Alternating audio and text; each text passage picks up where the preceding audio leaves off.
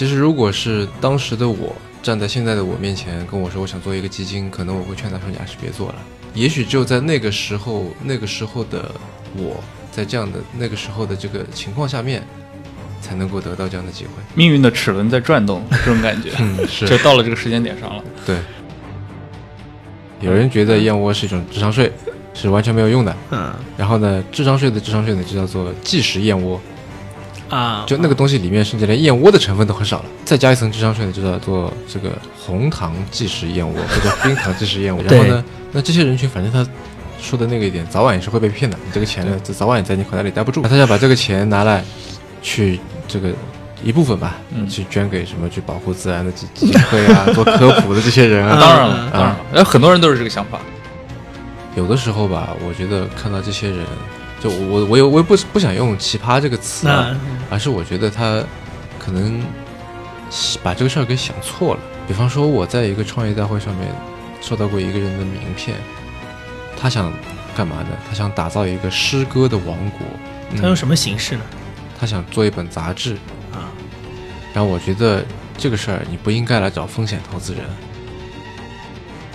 因为有些东西，比方说像大数据好了，天然的这件事情本身就应该是一个去中心化的事儿，就是应该是个去地域化的事儿，对吧？因为数据只有流通起来了才有价值。嗯但你如果说，呃，因为比方说我某一个地方，我进到基金投了一个做数据的公司，我就把东西都都给他做，别的地方来的公司我就不做，自己给自己建立一个围墙，这是一个违反这个东西的本质的一种一种做法。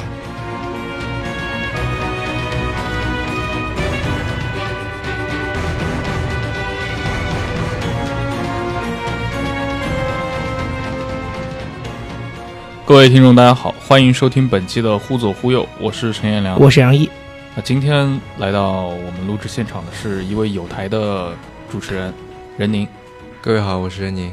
就是这个声音，很多提迟早更新的听众应该非常熟悉，就是感觉是一个面无表情的青年人。对，呃事实也确实如此啊。你觉得你在播客里面表现的那种形象，和你的日常的生活状态相似吗？就是相似度有多高？其实我很好奇，我到底在播客里面传递出了一个什么样的形象？你刚才说面无表情，但是还好吧？面无表情吗？我是觉得你在里面的始终是用一种非常稳定的语调对来进行一个输出，对，呃，感觉情绪波动不会太大。因为很多播客我们知道，就聊着聊着开始哈哈大笑，情绪起伏会非常大。可能我自己本身也不是一个情绪起伏特别大的人吧。那要不你可以向一些听众们大概介绍一下，这是一档什么样的节目？呃，这其实挺难的。我们一般官方都说这是一个什么混合了科技、商业、设计，那叫什么来着？这个，所以这个定义是谁写的？我呀。简而言之是个泛科技博客吧，这么来说吧，就是之所以要在科技博客前面加一个“泛”字，是因为我觉得，呃，播客啊不，是因为我觉得科技这个东西其实不光光是，呃，苹果，不光光是谷歌，也不光光是什么太空探索或者生物科技，呃，我比较感兴趣的是说这些东西他们能够给，呃，我们的日常生活带来什么样的冲击，带来什么样的影响。我比较关心的说，在当下他会做些什么样的事情。嗯嗯，但我知道做播客其实是只是你的一个业余的兴趣。是，嗯，你的主业要不向各位介绍一下呃，我的主业是一个风险投资人。？OK，对其实你刚才说到这个，呃，关于情绪的起伏波动不大哈。嗯，最近我刚看了一个电影，也是刚刚在呃奥斯卡得了最佳纪录片的，叫《Free Solo》。那个主角叫什么来着？一时想不起来了。它里面受了一个测试，测试出来的结果是说他这个人啊，情绪起伏非常的小。他好像是把他关在一个做磁做磁共振的一个机器里边，然后给他看各种各样的这个图片啊，嗯静息心率之类的。呃有心率，有有有一些大脑的方面的这个测试吧，脑活动方面的测试，然后测试出来发现说他这个人各种各样的，无论是开心，无论是恐惧，无论是什么，就起伏是非常小的，那很可怕，这种是有暴徒气质。是吗？因为因为然后我就觉得说，因为他也在成天的在跟风险打交道，嗯对吧？Free Solo 这个电影本身讲的就是一个风？险极高的事情，是攀岩。攀岩啊，对，就是他在无保护的情况下面，一口气爬上了那个 El Capitan，就是 Yosemite 那公那个公园里面的那块，我记得是全世界最大的单体花岗岩吧。啊，他一路爬上去，他爬了之前可能尝试了能有三四十次吧，啊，在有保护的情况下面，那在无保护情况下面，其实任何一个失手，他就会这个摔得粉身碎骨。对。然后他整天就是在做这样的事情，那么我觉得也许也是一种天赋，能够他怎么说？就除了说身体上面要足够强壮之外，你在心理上面也要足够的呃强壮，也要有足够的耐力，也要足够的这个耐受度，能够去但经得起各种各样的这些风险。这个说回我的工作，因为风险投资嘛，这个本身也就有风险两个字，所以我们本身也是跟风险在打交道的。我们这个行当有一个说法叫“九死一生”，嗯呃，就是如果你投了十个项目，很有可能到最后九个都会死掉，只有一个能够活下来。但是这个活下来的一个项目要能够 cover，就它带来的这个收益要能够 cover 另外九个项目所带来的这些、呃失败的成本。对，然后还要把整一个基金的这个 performance 往上提。嗯，实际的情况中真的是就是这个比例是准确的吗？还是说其实这个比例的差值会更大？嗯，我觉得是取决于不同的基金以及你不同的策略。就我们基金而言，当然没有那么高，啊、我们基金大概是可能四分之一左右吧，嗯，项目会在两年当中失败。当然，这并不是说我做的就有多么的好啊，因为这个呃风险基金能不能够做得好，其实呃项目的死亡率我是一个因素，但不是最重要的。像刚才说的，九死一生你都可以做得很好，嗯对吧？只要你能够抓住那一个一。但是就问题在于说，你在投资的时候，你往往不知道这个十个里面哪一个能够活下来。对，所以每一个都要有这个潜力，能够去这个在其他九个都死掉的情况下面，它还能够呃让整个基金的回报率都能够往上走。我们之前也请过 VC 的朋友来聊嘛，但是他可他可能本身呃并不直接负责投资业务这一块，嗯呃，之前请过的嘉宾他们是在投后这块以及市场这块的。那、嗯呃，你在这家公司，嗯，你在你的企业里面，你管的是所有吗？还是说有一些具体的？对啊，所有啊，我们基金做基金有四个字嘛，募投管退。所以从募资一直到退出，对对你都会对嗯、我只能说我尽量的去干预这个过程。呃，说句实话，我觉得运气可能任何一行都是这样吧，就是运，我觉得在尤其在我们这行，运气占非常大的一个比例。嗯当然了，我觉得说运气可能有点太过于虚无了嗯啊，感觉好像是没没有什么这个主观的空间，当然主观空间也是有很多的。对啊，你是怎么进入这行的？嗯，最一开始我是做了一个设计公司，因为我最开始在美国工作的时候，嗯，我人生的第一份工作在 Charles Schwab，这是一家做理财的公司。就咱们国中国不是要把社保基金交到那一个社保基金里面去吗？对，呃，美国是可以选的，就你这个哦 for one k 要交给谁。那么就他就是管着这一大堆的这个养老基金、社保基金这些东西。呃，然后我在里面是负责数据分析啊，在旧金山总部工作。然后因为在旧金山，再加上那时候大学刚毕业嘛，所以对各种各样新鲜东西也感兴趣。那时候刚刚呃互联网、移动互联网等等这方这东西刚起来，也觉得很有趣啊，AR、VR 这些东西又重新起来了。那就在那里认识了不少的人，然后呢，在那里工作的时候，我认识了一个咱们公司的一个同事。我进公司的第一年呢，是他进公司的第二十年，他比他也比我大二十岁啊，是一个华人工程师。就我我在我是在这个 marketing 的部门嘛，啊，他是在 IT 部门。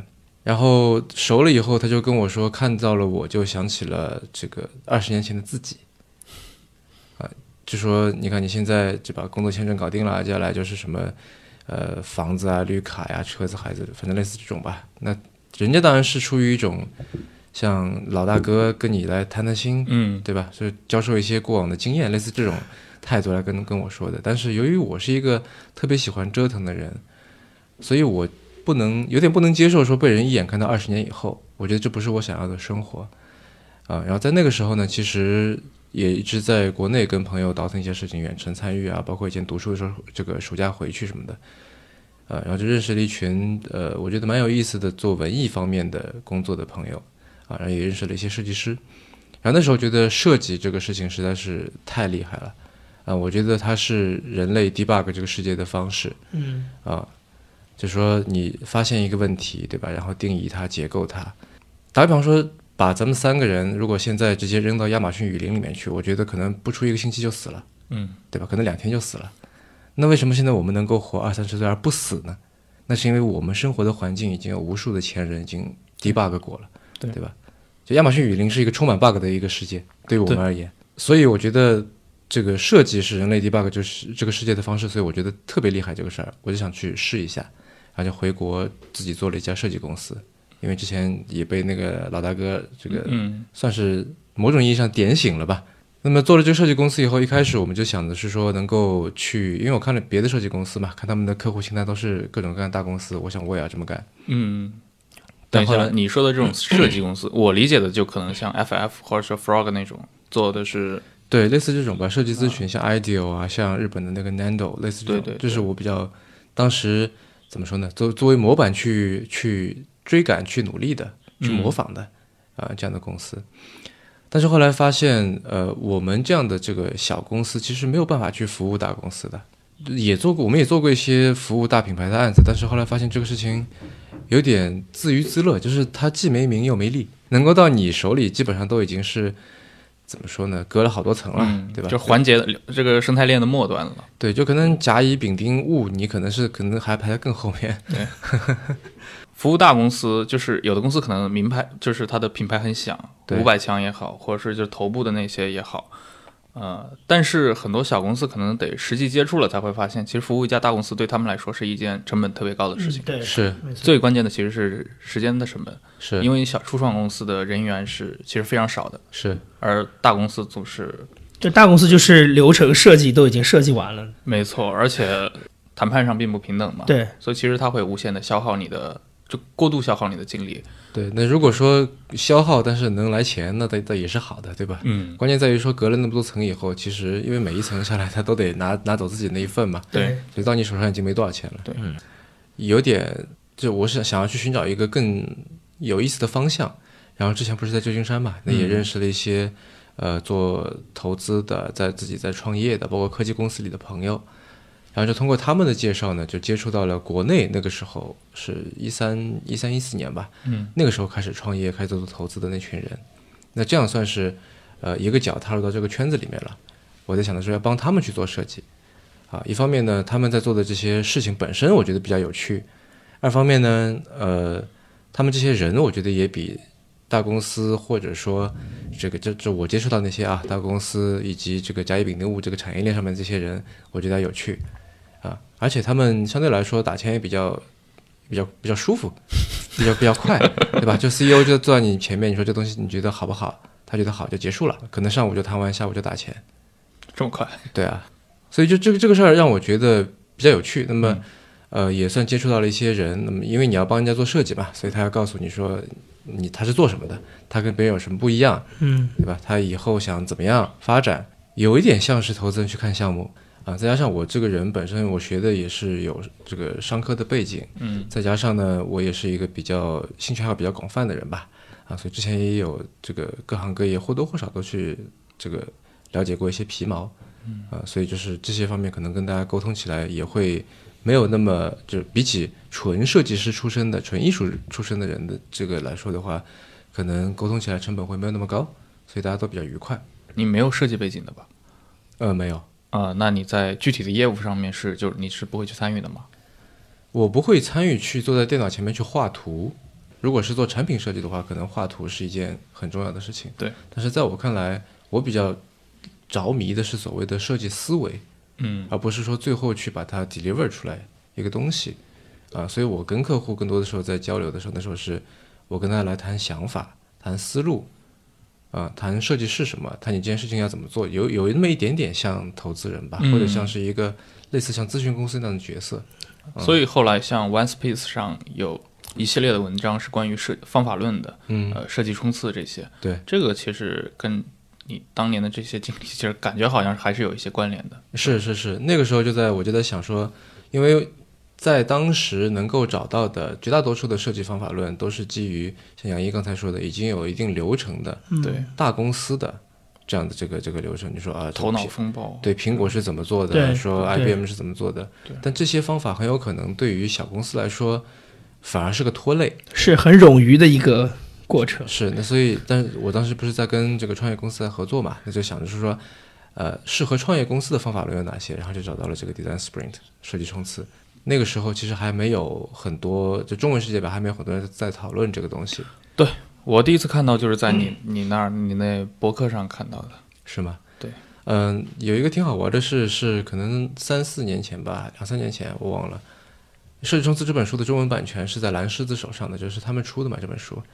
然后当时负责这本书的这个编辑宣佳丽，我们在跟一个场合上面跟他碰到了，然后说起这本书，他说他在出，然后他说，因为那本书的名字叫做《Sprint》，就是 Jack Knapp 出的那本书嘛，然后他说这个书名的翻译你怎么想的？我说那就叫设计冲刺呗。他说这个东西已经有一个定论了是吗？中国世界就叫设计冲刺。我说我也不知道，我说我是乱翻的。这个难道这 Design Sprint 除了设计冲刺还能有什么吗？因为他说他去搜了一下，搜出来的全是我们的文章。就只有你们翻译了，对 对对，引进方。其实也是就当时跟 Jack Knapp 就跟 Google Ventures 他们去联系了嗯啊，然后他们也觉得说，如果有一个，因为他们有很多东西都是开源的嘛，因为谷歌嘛，对吧？互联网公司很崇尚这些东西。然后他说，反正你要翻你就翻吧，啊，然后我们就翻了一堆，然后拿到了这个，就把它呃网站上面的文章跟文章里面有链接的那些文章全部给翻了一遍，然后放在了这个中文世界的网网络上面嗯，啊，在当时好像也是呃有一定的影响力吧，这个事情那。我觉得这个事情它的收益会很高，因为它吸收的是那些对中文的文字信息量不满的那那那波人。我们当初做翻译计划本身有一个重大的一个理由，也就是因为英文世界和中文世界这两个世界的可能文字还就纸质的书还好，但是互联网上的内容对的质量实在是差太多了。嗯，差这个差的真是就中文的这些就是微信公众号，我现在我虽然我关注了一百多个号，我每天基本就不看的。对，所以我们就想说做一些哪怕像蚂蚁搬家一样的一些小工作，能够哪怕把这个 鸿沟能够去弥合一厘米也好。所以这个翻译计划跟你们的后来的迟早更新这个播客，它是同时启动的吗？还是说不是播客，我记得是一六年开始做的。啊？对翻译会更早。对，但是我记得你们翻译的时候，好像呃，在你做自己做播客之前，其实就已经翻了一些跟音频有关的文章。是那时候因为比较感兴趣嘛。嗯，嗯，你指的是如何做播客那个系列吗？还是对，他好像有一系列几篇文章是、啊那个文章其实是我们的一个朋友翻的，然后这本书啊最近刚刚还出了实体版，中文的实体版？对对对啊，很小很薄的一本书，嗯，还卖三十多块钱。三十多个。好，说回你的设计公司。好，嗯，然后呢，一开始是边做设计边在帮着，就是怎么说呢，也是在帮他们做一些类似咨询这样的事情吧。因为大家熟了以后，那么他也会就这个创业啊，就生意啊各方面一些大家来聊天嘛。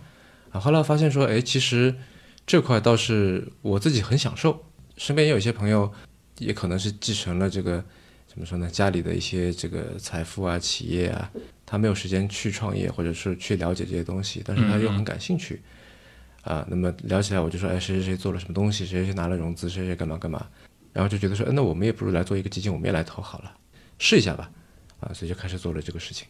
这是在什么时候？一五年，一五年的时候。对对对，啊，我觉得我就是比较，我就一路，我觉得我一路都是很幸运的，就不知道为什么大家都愿意来帮我，愿意信任我。嗯其实如果是当时的我，站在现在的我面前跟我说我想做一个基金，可能我会劝他说你还是别做了。也许只有在那个时候，那个时候的我在这样的那个时候的这个情况下面，才能够得到这样的机会。命运的齿轮在转动，这种感觉，嗯，就到了这个时间点上了。对，我想知道最开始传这个事情的这批人里面，是不是没有一个投资背景的？没有。我觉得从事风险投资这个行业越久以后，我倒越来越觉得，其实尤其是这个行当，它的圈内圈外的概念可能没有那么的清晰。呃，创业有各种各样不同的方向。对，那么你作为一个投资人，其实你在做的这个事情，归根到底就是你在做一个资源的优化配置。就可能有一块钱在你手上，我觉得不如放到那个地方去，可以产生更大价值，对吧？这个技术在你手上，你装到那个产品里面可以产生更大价值。其实就在做这么一件事情。所以你说做这么一件事情，它的边界在哪里？我觉得很难定义。呃，你的设计公司是立刻就你没就脱离管理了吗？还是还在做，还在做？呃，我觉得基金在这里面慢慢的哈，一开始我是就觉得说呢，说我去帮人家去帮客户服务的时候，对吧？我可以瞬间变成他的甲方，类似这种感觉，嗯对吧？本来是你的乙方嘛，在那听着，你来你说说你你这个公司是做什么的，对吧？我给你怎么设计，然后听到后来说，哎，要不我投你一点，对吧？瞬间就这个局势发生扭转，这种感觉。攻守逆转。后来发现这这个想法当就实在是太幼稚了，嗯啊，这么干完全是行不通的。然后呢，因为你也有了这个身份，然后呢，各种各样的这个，我不知道为什么，就好像物以类聚一样吧，所以呃，各种各样的信息，各种各样的人也都在你周围富集起来了，啊，那慢慢的这个心态或者说这个想法就发生了转变。嗯所以到后来呢，包括像现在也是，就基金是我们这一整摊事儿的这个怎么说呢，发动机吧。因为钱是流动性最高的这个资源嘛。所以你们投的第一个项目是什么？第一个项目，第一个项目是个朋友。其实到现在为止，我们投的项目全部都是朋友。当然，这个听上去对，尤其对一个 VC 来说，嗯，好像不不太理性啊。没有，这恰恰是一个理性的一个选择。早期的这些公司啊，说句实话，它的死亡率是非常高的。嗯我记得我看到过一个数据说三，这一家公司从注册三年之后还能存活的，好像不到百分之五。总而言之，是一个非常非常小的一个概率。然后所几乎所有的公司它倒掉都是因为创始人不想做了，不想干这事儿了。我也碰到过类似这样的情况，就是我对某一个公司他做的这个产品、它的这个模式、这个项目纠结的不得了，跟他讨论半天，到最后做了一年以后，他转型了，做了一个完全不一样的事情。那我就在想说，当初我这么纠结，这么跟他死磕这个事儿，是不是没有必要？就圈内有一句话嘛，叫什么？早期就是去投人或者投团队。嗯呃，我觉得属于叫话糙理不糙吧，的确是这样的。但是你看我我他说这个点，我就想到另外一个事情。你你记得我们之前去那个就采访过国内一个大的公司的那个这些创始人两个，然后我我们当时听完那个采访，最大的感觉就是啊，他现在做的这个公司，但是其实他们当年在做这个事情的时候，完全是处于一个非常呃商业的考虑。比如说，他并不是这个行业一个资深的人士，他只是觉得这个行业现在在国内这个他们赛道没有人他们是先有一个方法论，通过这个方法论寻到寻找到一个市场上定位，然后再寻找类似的一个创业方向。没错，然后你像我，比如说我我我之前去美国遇到的这种初初创公司，它的状态是它里面从创始人到底下的员工都会觉得。我只能干这个事儿，就是我除了这个事儿，我不可能去干别的，我不可能因为说别的这个事情好了，我就去转这公司就转向到那个方，因为那个地方可能有市场前景。只是看赛道控，只是看这个市场有潜力，没有人做就去的话，那他有可能过两年他觉得这个地方没什么前途，或者他觉得他当年判断错了，他就会转型，因为他并不是对这个技术本身有多么的热衷。嗯，你觉得这个是两种可以并行的，呃，就是创业的思维吗？还是说你觉得其实是有高下之分呢？不说高下吧，但是我个人会比较偏向后一种。嗯，呃，有几个理由哈。第一，首先大家都不傻。嗯那么那些人他之所以会如此狂热的相信一个东西，嗯，他发自内心的去相信它，去喜欢它，那总有他的理由吧。他愿意为此而去，就这个东西已经在他看来已经有吸引力到如此的地步，他愿意为他废寝忘食，愿意为他，就是我觉得这可能这辈子就是我最想做的一件事情了。嗯，到了这个地步，那他总有他的理由吧，对吧？那说明说不定这个事情真的有那么好，只是很多人没看到，这也是有可能的。对，对吧？这是第一个。第二个是说，涉及到做一件事情，也许人和人之间的这个水平或者技术上面的差异，对结果而言可能没有那么大。嗯，可能更大的这个差异说，你有到底有多想去做成这件事儿。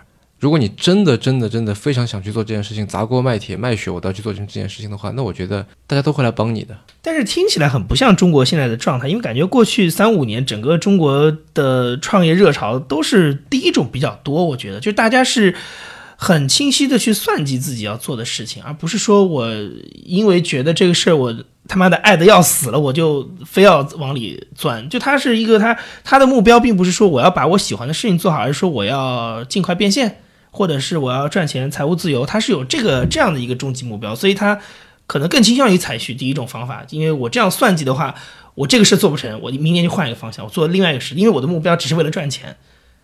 这好像是中，就我感觉这好像是中国目前的，就是创业圈的一个嗯一种一种比较容易大家接受的一个方法，反而是第二种方法，大家会觉得你傻。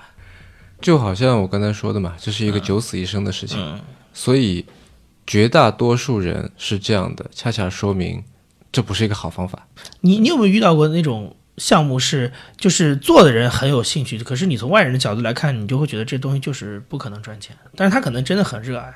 有啊，当然有很多啊，那你对这种事儿你怎么看？你会你会劝他放弃吗？还是说，就其实这是件在在我看来是挺明显的一件事儿嗯啊，能不能赚钱？但当然了，我也没有一定的把握，对吧？说一个事情一定能成，一定不能成。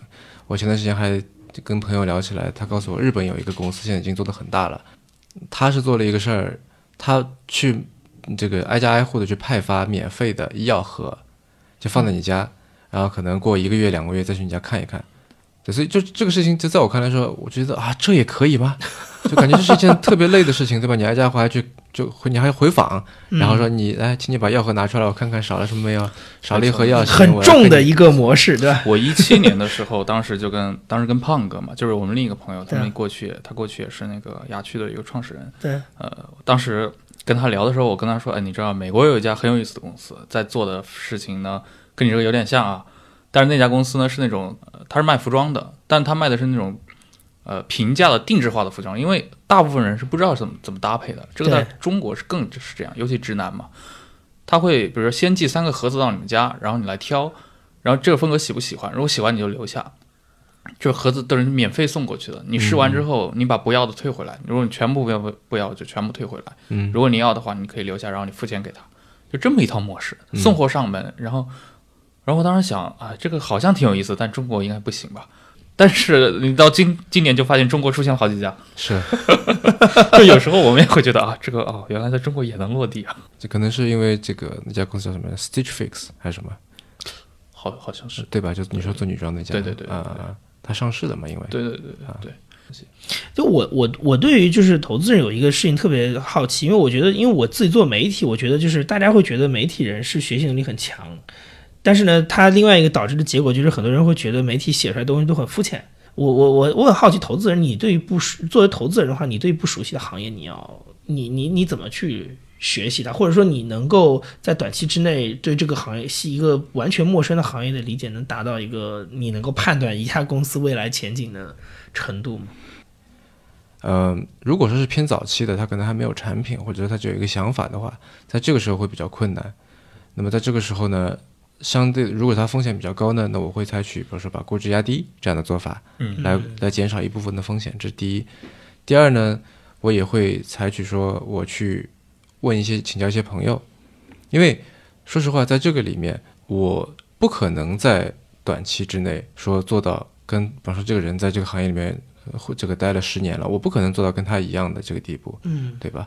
所以如果就技术的细节，我没有办法跟他进行讨论，我只能说，假设你说的这个是成立的，那么下一步它成不成立？你解决的这个需求它是不是真的存在？你这个方式对不对？是吧？那在这个时候，我觉得我是有很多人可以去问的。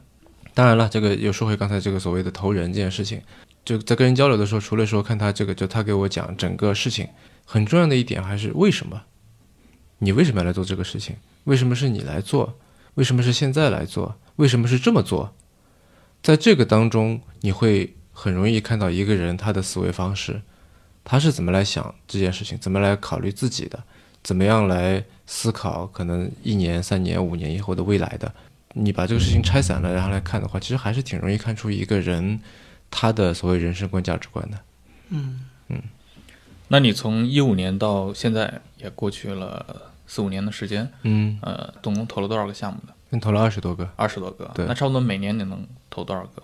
除一下四五个，确实是这么很平均的概率吗？不是不是，这情况是在早期会试水试的比较多啊，啊，但是投的额度都非常非常小，嗯啊，试试看，然后到最近会额度会提升，但是这个数量会下降，看项目是一回一方面啊，嗯，但募资能力其实也是很重要的。是你现在的募资渠道跟最初开始有有有去拓展吗？就是刚刚开始我们算是一个草台班子自己搭着玩嘛，嗯啊，然后这个我们新的一期基金，如果顺利的话，应该在今年今年春夏吧能够是设立完毕，这样。啊，然后这样这期里面就会有一些什么政府引导基金啊，这个一些别的一些大企业的钱啊，类似这种。那 LP，对对对，我不知道是不是，就是我不知道你认不认同啊。我最初接触到你们的时候，呃，我是从你们的博客开始看的嘛，呃，看博客我觉得很有意思，我以为是一个类似于像翻译组一样的嗯啊，但后来发现不是，居然是个机构啊，但是机构还是还是人宁啊，就是你们这个你这个 I 个人 IP 运营的很好，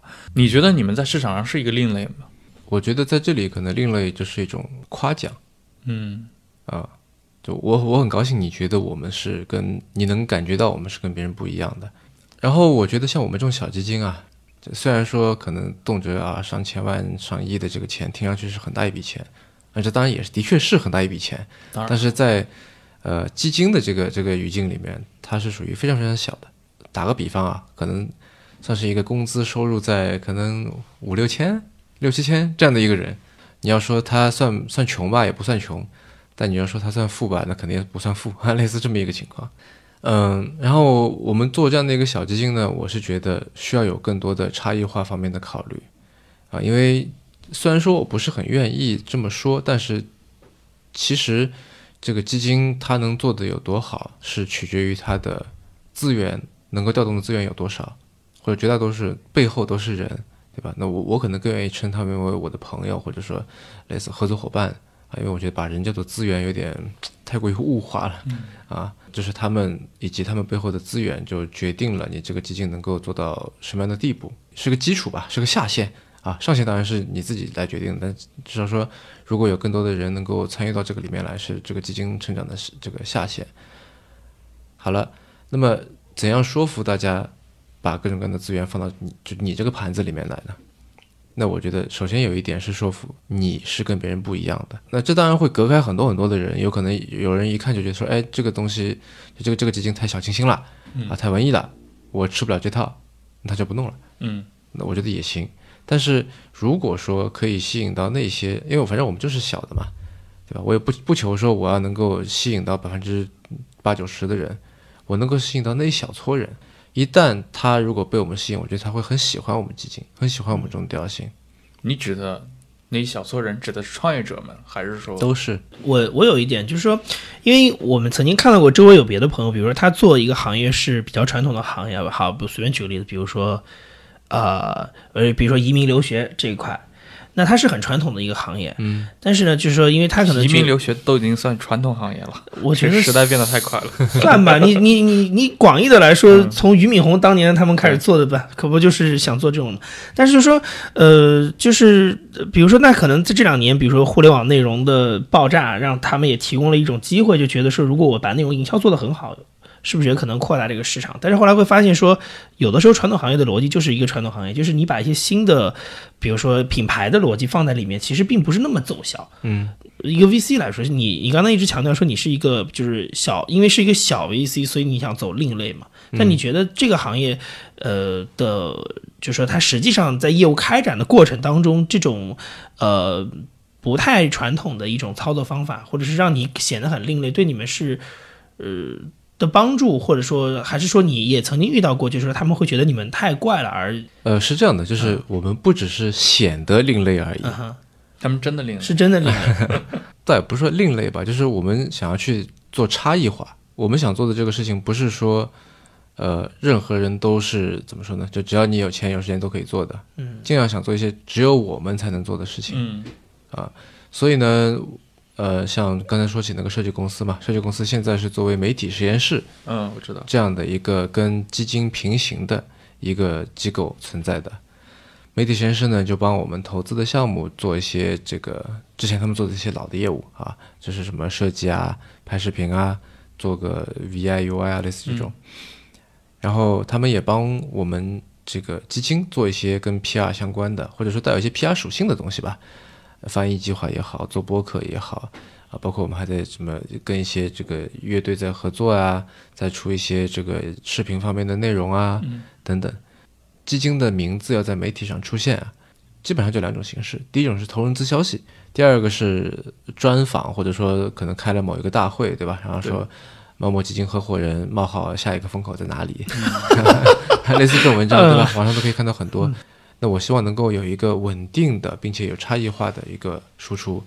对，在你去搜我们基金名字的时候，能够出来各种各样的东西。哎，对，这是我刚才想说的，就是当你把这个属性做得越来越强的时候，会不会反而让大家对你的形象有偏差？比如说他可能会觉得 Once 是一个做媒体的工号，他不会想到，就是他不会马上意识到说后面还有一个，就是他并不是一个传统的 VC 的形象，他会觉得你可能在做的其实就是一个内容的事情。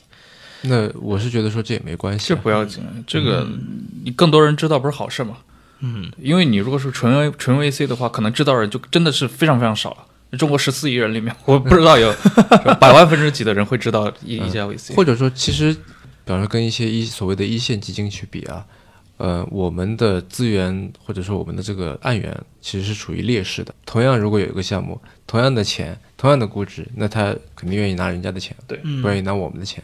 那我们一般能找到的都是那些所谓的这个叫什么白璧微瑕的嗯，那种那种人和事，就真正看上去就光芒四射的，那估计就已经轮不到我们了。对，早就被人抢光了。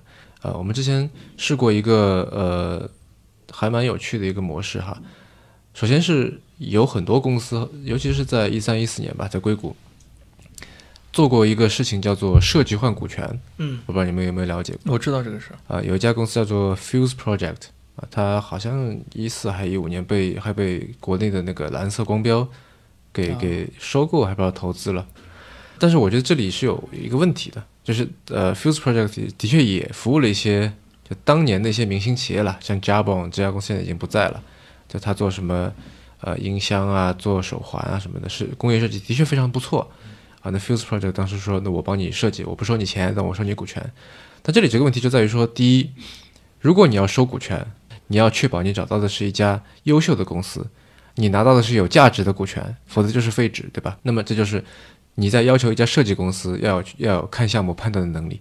第二个，就算你能够找到好项目，那么你作为一个设计公司而言，你不像基金公司有管理费、有日常的这个收入的，对，那你养着这一大群人，你总得有这个日这现金流进来吧？那你这老在那拿股权，没有现金进来，你这群人怎么养的？然后我们媒体实验室跟基金一起，在可能一四年吧，做了一个事儿，是有一家宁波的一家传统企业，他想做转型，他想要自己的品牌，他想要去做渠道，但是在那个时候，呃，人首先人家根本不缺钱，他那时候希望说能够有人去帮他去完成这个品牌的转型，嗯品牌的建立。然后那时候我就说可以，我们来做一个事情，就是项目公司把股权给基金，基金把钱给媒体实验室，媒体实验室为项目去提供服务，这么一个三角形，大家都得到了自己想要得到的东西。啊、你觉得像这种形态的话，假设这个市场上无论是传统的企业还是初创企业，都对股权越来越重视，他可能就不愿意 share 股权了。你刚说那家公司，他根本不缺钱，那我可以找一些一线的大品牌，呃，或者专业的这种咨询公司也好，或者特劳特这种也好，我直接帮我来做这个事儿，我给你现金就 OK 了。对，那么第一呢，他就是他想做的这个转型，不仅仅是说想要做就建立一个品牌就结束了，嗯，呃，他想说我想要可能去往这个往资本市场去走，那么他需要有一个天使轮的投资，啊对吧？来锚定它的这个这个市场价格。但是你说，然后我们又能又恰好又能做这个事情，而且呢，因为你无论去找谁吧，只要你给钱，你就是甲方，对吧？人家就是你的乙方。在这个时候，所谓的我们都有开玩笑嘛，乙方心态，那就是甲方开心就好啊，你说什么就是什么。嗯你说的都对，但是关键在于说他自己就那家公司啊，他对品牌并不那么了解，嗯，所以他对这个事情他也不自信。你说我怎么开心怎么来？那万一我是错的呢？那我至少不是白瞎了吗？对吧？那在在刚才说的那个三角形里面，我是基金的合伙人，然后又是又在这家公这个项目公司的董事会里边，嗯，又是媒体实验室的负责人，所以在这里媒体实验室不，它不是一个单纯的乙方，那么就想着说你赶紧点头，然后给我尾款，我就可以去忙忙下一个事儿了，他不是这么一个心态。所以在这里，就是他的这个信任度，大家的这个耦合度是更高的啊。我们就试过这一次，但这一次被证明还是我觉得还挺成功的。你有没有遇到过那种，你觉得这个项目真的非常好，呃，或者成为那种大众普及型的产品的可能性潜力非常大，但是它跟你们公司的调性很不符合的那种？这就是我们做 branding 的好处，我觉得，就它可以自动的屏蔽掉一些人。所你以希望屏蔽掉吗为什么不呢？？OK，就是跟你公司的调性不符，即使它有可能成为爆款，但你也希望它一开始就被屏蔽掉。不，首先我觉得做爆款的这个这方式有很多嘛。为什么你就是非得要去找一个自己觉得膈应的人？而且我也我也不是一个特别说在人上面要求很高的。嗯如果说是我判断这个人跟我的沟通成本会特别高，那我觉得对大家都是一种浪费啊。就是你觉得你自己已经是一个容错度很高的人了。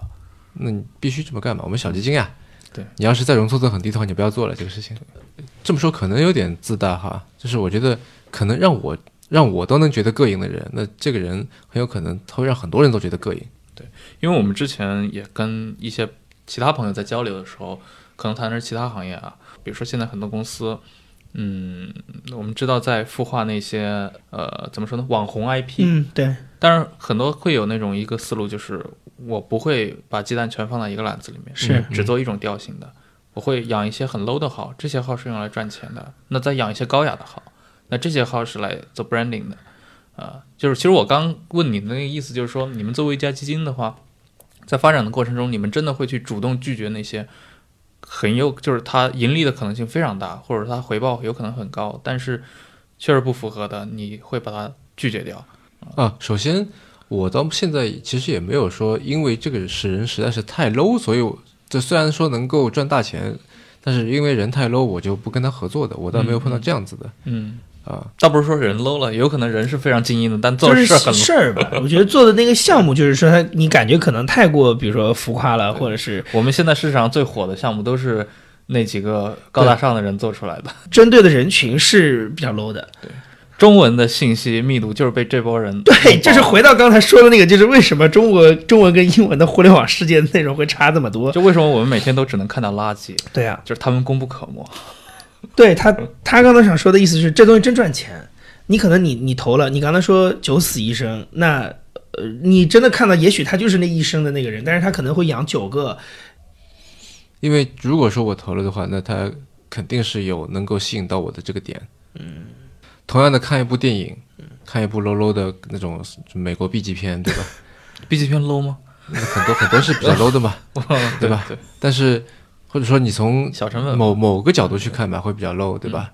但是 B 级片有 B 级片的趣味啊，都是 B 级片，其实还是小众。你你举的例子应该是那种爆米花电影，对，那也行吧，是吧？也有它的趣味所在。嗯，呃，我经常会一个人去看那些找不到人陪我去看的电影，对吧？我会特意去看啊，我就想是怎么说，抱着一种做 case study 的一种角度 就为什么这个片子能红成这样？啊，对啊，但换句话说，就是还是那句话，就是如果这个电影是你投的，然后别人说这个电影是你投的，你不会介意这件事，你不会觉得你不觉得最惨的事情是你又 low 又没又没赚到钱吗？我我身边甚至有一个朋友哈，当然是大家开玩笑了，想做一件事情，专门卖那些抽智商税的那种产品，嗯打个引号的哈，嗯嗯，什么割一波韭菜，对，但是他想把这个钱拿来呢，去比方说做一些好事，嗯打个比方说，这个他是不相信燕窝的，他觉得燕窝就是一种智商税，嗯，啊，然后呢，有一种孕妇的嘛。我们在节目里方便这么说吗？反正是别人的观点了哈，有人觉得燕窝是一种智商税，是完全没有用的，嗯。然后呢，智商税的智商税呢就叫做即食燕窝，啊，就那个东西里面甚至连燕窝的成分都很少了，就八宝粉丝吗？八宝粥，也也不知道啥，我也不知道哈，反正他跟我说的，他他在他在做这个食品行业嘛，嗯。他跟我说的。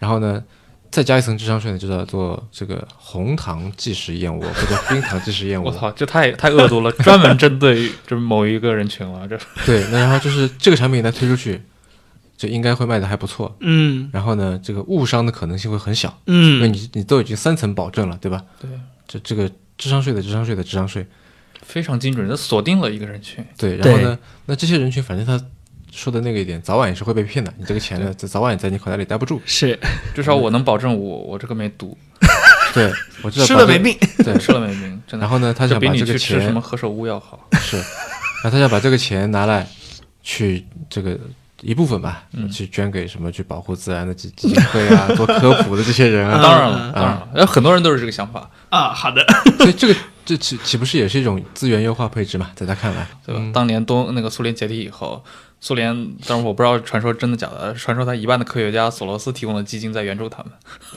我觉得这是一种对吧？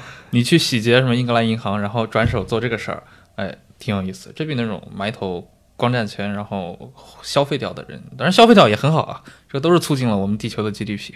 你知道以前中国是叫什么诗歌学会还是叫什么来着？怎么说？他的那个荣誉会长是王功权，嗯就王功权他就是当年赚了钱之后就，是但是他有个条件啊，就是要求你们每次开年度大会的时候必须读他的诗。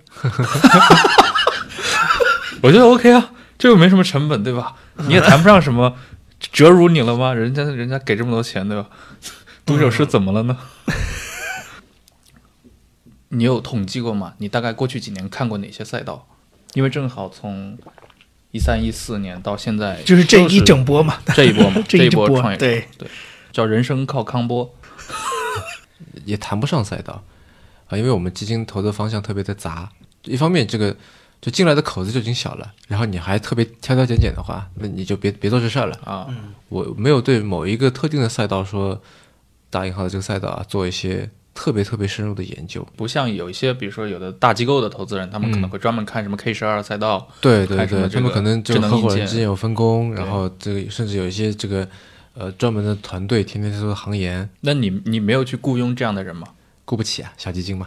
是，那那你真的是蛮辛苦的，二十多个项目，我想至少涉及十个行业是有的了。呃有的啊他们都是互联网项目吗？还是会有一些非互联网项目？各种各样都有。嗯，你投过最奇葩的项目是哪个？或者你觉得个人觉得最奇葩个人觉得最奇葩的，很奇怪的项目？就不一定你最后投了，就是有人找到你跟你说这么项目，你觉得我操，这太奇葩了。有的时候吧，我觉得看到这些人，就我我我有我也不不想用奇葩这个词啊，而是我觉得他可能把这个事儿给想错了。嗯比方说，我在一个创业大会上面收到过一个人的名片，他想干嘛呢？他想打造一个诗歌的王国，啊，嗯嗯，他用什么形式呢？他想做一本杂志。啊，然后我觉得这个事儿你不应该来找风险投资人，对，自己拿钱做了就是就行了。但是你看但是他又没钱，对啊，人家就这点钱都拿不出来。对他是个他王是个洪权呀。就像他说的，你真的愿意砸锅卖铁卖血来做，是做得成的，就看你愿不愿意。你在微博上现在渠道这么方便，你让这样偏好的人看到，其实不是难事，但也有可能是我们把它想简单了。是，所以我就觉得这个事儿没有，就是也不是说他事情或者这个人奇葩，而是说他是个错位，是个嗯 mismatch。你自己对这个行业的认识跟嗯，最早相比，你自己你认为有哪些认知转向特别大的地方，或者一百八十度拐弯？当时是那么想的，现在完全不这么想。当时我也就是一头扎进来，然后抱着怎么说呢？就所有的认知都是从零开始建立的。对对对，所以也是一个慢慢走的一个过程哈。这个就像，就是那程序员会经常说，就是说嗯你们外行看到什么代码写出来，就什么效果，你们都觉得是理所应当的，反而是他们程序员内的人看到，比如说他做出什么效果，他说哦好厉害，嗯，然后另一个效果可能很酷炫，他觉得没什么。但是外行会对任何效果都面无表情，啊因为他们觉得程序员就像神一样，我做出什么效果都是这个做这个做那个这个做电视跟音频也是，好多人就觉得说，就比如说像我们电视台里做节目这套这个这个系统，其实是很笨拙的，而且每个电视台都差不多。很多人会觉得你们这个时候出这个画面难道不是很正常吗？但是你就是嗯其实是做不到的，没有你想，就是观，因为我原来是从观众视角来看，嗯你你现在去做的时候，介入生产你发。完全不是这这一个东西，他要能做这个效果，就是给他鼓掌。就是你居然能配合的这么好，可以了，厉害。就是内行看门道，真的是。对对，我觉得作为投资可能也你你中间有一个有什么地方你会觉，因为你说你是从零开始往上走嘛，所以你你有你中间有一个什么地方你会觉得呃困，就是特别的困难到你觉得你想改变想法了的时候有吗？没有啊，每天都很困难啊，每天都有各种各样的挑战啊，对吧？所以那么多公司，每天都会大大小小发生一些事情。嗯，说实话，我觉得整一个这个就中国的 VC 吧，一个一个个人的观察哈，呃我觉得也许在二零一九年左右会是一个分水岭。嗯啊、可能会有一些新的形态会出来，因为我觉得我们这个行当啊，现在政府的这个角色，我觉得有点过于重了。我不知道这么说合不合适啊，但就是说想表达这么一个类似的意思。因为你看我们这个行当规矩都是他定的，嗯监管都是政府在监管，而且管得特别严。然后呢，钱很多都是他的，因为现在大多数人都是拿着这个政府的引导基金。对。呃，再加上中间的这个做做这些投后管理的时候，那些相关的产业政策呀、补贴呀，都是政府的。嗯有的地方甚至产业园、园区、地方也是政府的，到最后退出也是政府的。有有什么问题呢？就在于说，尤其像我们做早期的哈，我们是要求有一定的前瞻性的。换句话说，你可能要看到一个种子，它你要去想象，要去帮它去长成它三年、五年以后的那个样子。但是政府由于它这个天然的这个属性，所以它不可能去做特别前瞻的事情。是啊他不可能去追求风险，对吧？对，因为因为前瞻就意味着风险嘛，所以它在在在我们看来，它肯定是滞后的。嗯那么这就变成是一个滞后去指挥前瞻的这么一个事情。嗯明白。等一个事情起来了，那政府监管才会跟上，是对吧？等一个是技术成熟了，政政府才会出一定一定一定东西去引导它。对。但是在这在此之前，其实我们就应该已经介入了。那么现在政府比较喜欢的，他们比较去力推那些项目呢，都是所谓的硬科技也好，黑科技也好，对对对什么人工智能啊、智能制造啊、大数据啊，类似这种。那这会有几个问题。第一是说，因为大家都拿了政府的引导基金，所以大家都你认同也好，不认同也好，你都会往这个方面去靠。对那么导致说这个行业里面变得就良莠不齐的程度嗯会变高，真正的好项目它的估值也会往上走。因为大家都知道说啊，这这绝对能成，对吧？那那这它的估值就非就就可能它都只有一个团队，啥也没有，是它就能拿到很多钱。第二个呢，类似这样的这个公司，它的这个业务模式以及它的这个特点，就决定了它的产品或者服务从开发出来到能够落地实施，到有现金流进来，这个周期是很长的，嗯对吧？你要去改造一个工厂，你要做一个什么智慧城市，这个周期简直是太长了。那么在此之前，你要靠什么活着呢？你就靠融资，你就靠政府的补贴。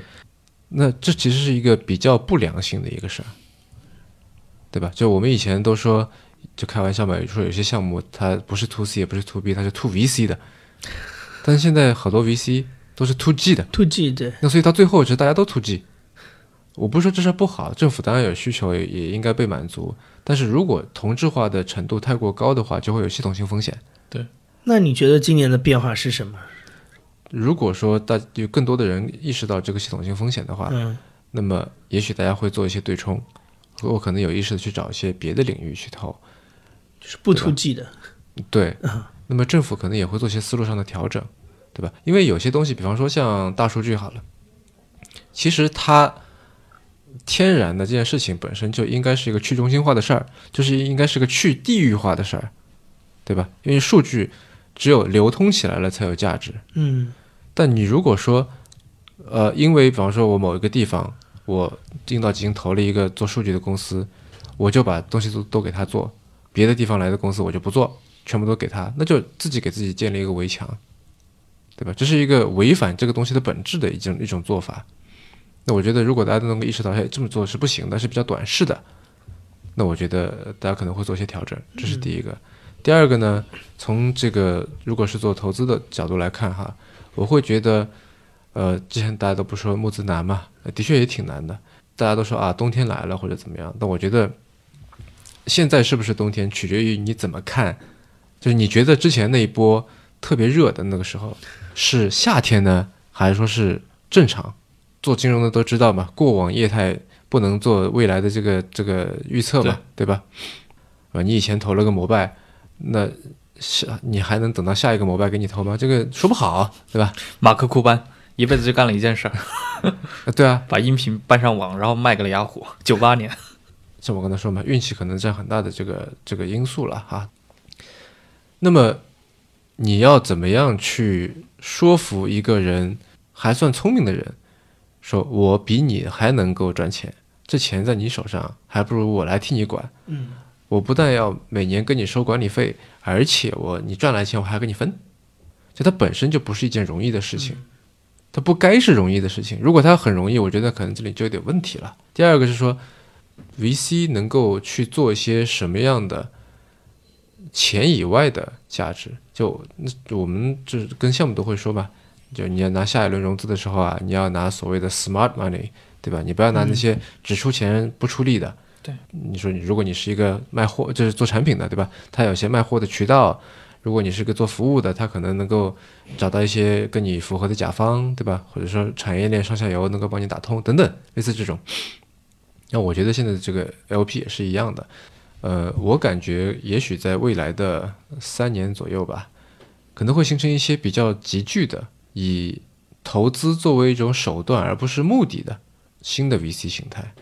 这所谓的 VC 的商业模式，其实其实就是低价买进，高价卖出。换一种思路，这也不是唯一的一种通过投资赚钱的方式嘛，对吧？你可以通过分红呀。呃，VC 经常会在去问一些项目说你有什么优势，你跟别人有什么不一样，呃，然后说你有什么创新的点。但是这些问题，我觉得我们很少问自己，说你这个基金跟别人有什么不一样？嗯，有什么事情是你能做别人不能做的？你想在这个商业模式里面做什么样的创新？像你的这个基金的话，它到二零一九年，它这个基金规模是一个什么样的？我们上一期是五千万，然后所以我说很小吧，嗯，呃，然后新的一期是一个亿。啊，嗯，其实呃最赚钱的那部分投资啊，嗯，其实是所谓的就我们叫 pro rata，就是你去跟投，比方说我有一个 A 公司，嗯，我一开始两千万估值投了它两百万，嗯。啊。对吧？我明白。那然后它的第二轮融资，比方说是五千万的估值，对。那么在比方说它融了五百万，嗯。那在这个时候，我的股权是要被稀释的，等比稀释的，对吧？那换句话说，它一轮轮往后走，我的股权就不停的在被稀释。那么在这个时候，我可以选择说，因为我有这个一般条款里都会写，我有优先投资权，嗯，是吧？那我可以就人家投你五百不四百万，剩下一百万我来出，对吧？我继续投，我可以把我的这部分被稀释的部分给补齐，或者说我真是再增持一点都可以。这部分的这个钱，就如果说你没有之前的那个投资，没有之前的那张门票的话，拿不住。你是没有，就你是不可能去来出这个钱的。嗯，作为天使的话，你们会要求这种标的公司，呃，给出多，一般是一个什么样的呃股权上的一个？一般来说是五到十五个点。五到十五，对，也有高到二十的，但是，呃，一般来说，在比二十再高就有点不太合适了。我还真遇到过。他其实也是原来在一家，他跟你有点像，在一家金融机构，但是在期货机构，嗯，呃，做分析师，然后可能老板很欣赏他，然后他自己呢过去也折腾过很多东西，到最后算是内部孵化了一个项目，那个项目后来在市场上还蛮有名的，是一个互联网产品，每年大概他的营收有个大几百万的，但是后来你会发现他其实他本人可能只占百分之二的股份，我当时有点震惊，我说他后来他说 百分之九十的股份在他老板那儿，我说啊这样的这样的结构。不太健康吧？很不健康，对吧？对，应该是对，所以他现在真的就不做了。所以经验主义是非常有用的东西。嗯，很多东西你就你不要老是想着一些骚操作，没有的。对，所以就在这里面，我觉得权利、义务和利益，它得是一个对等的。就这个如果不对等的话，就会有问题，不然就变成就是打工了。而且这种创业就真的不知道是在给谁打工了。是。感谢任宁今天过来，嗯，聊得很开心。对。嗯，那我们下期再见。好，再见，拜拜。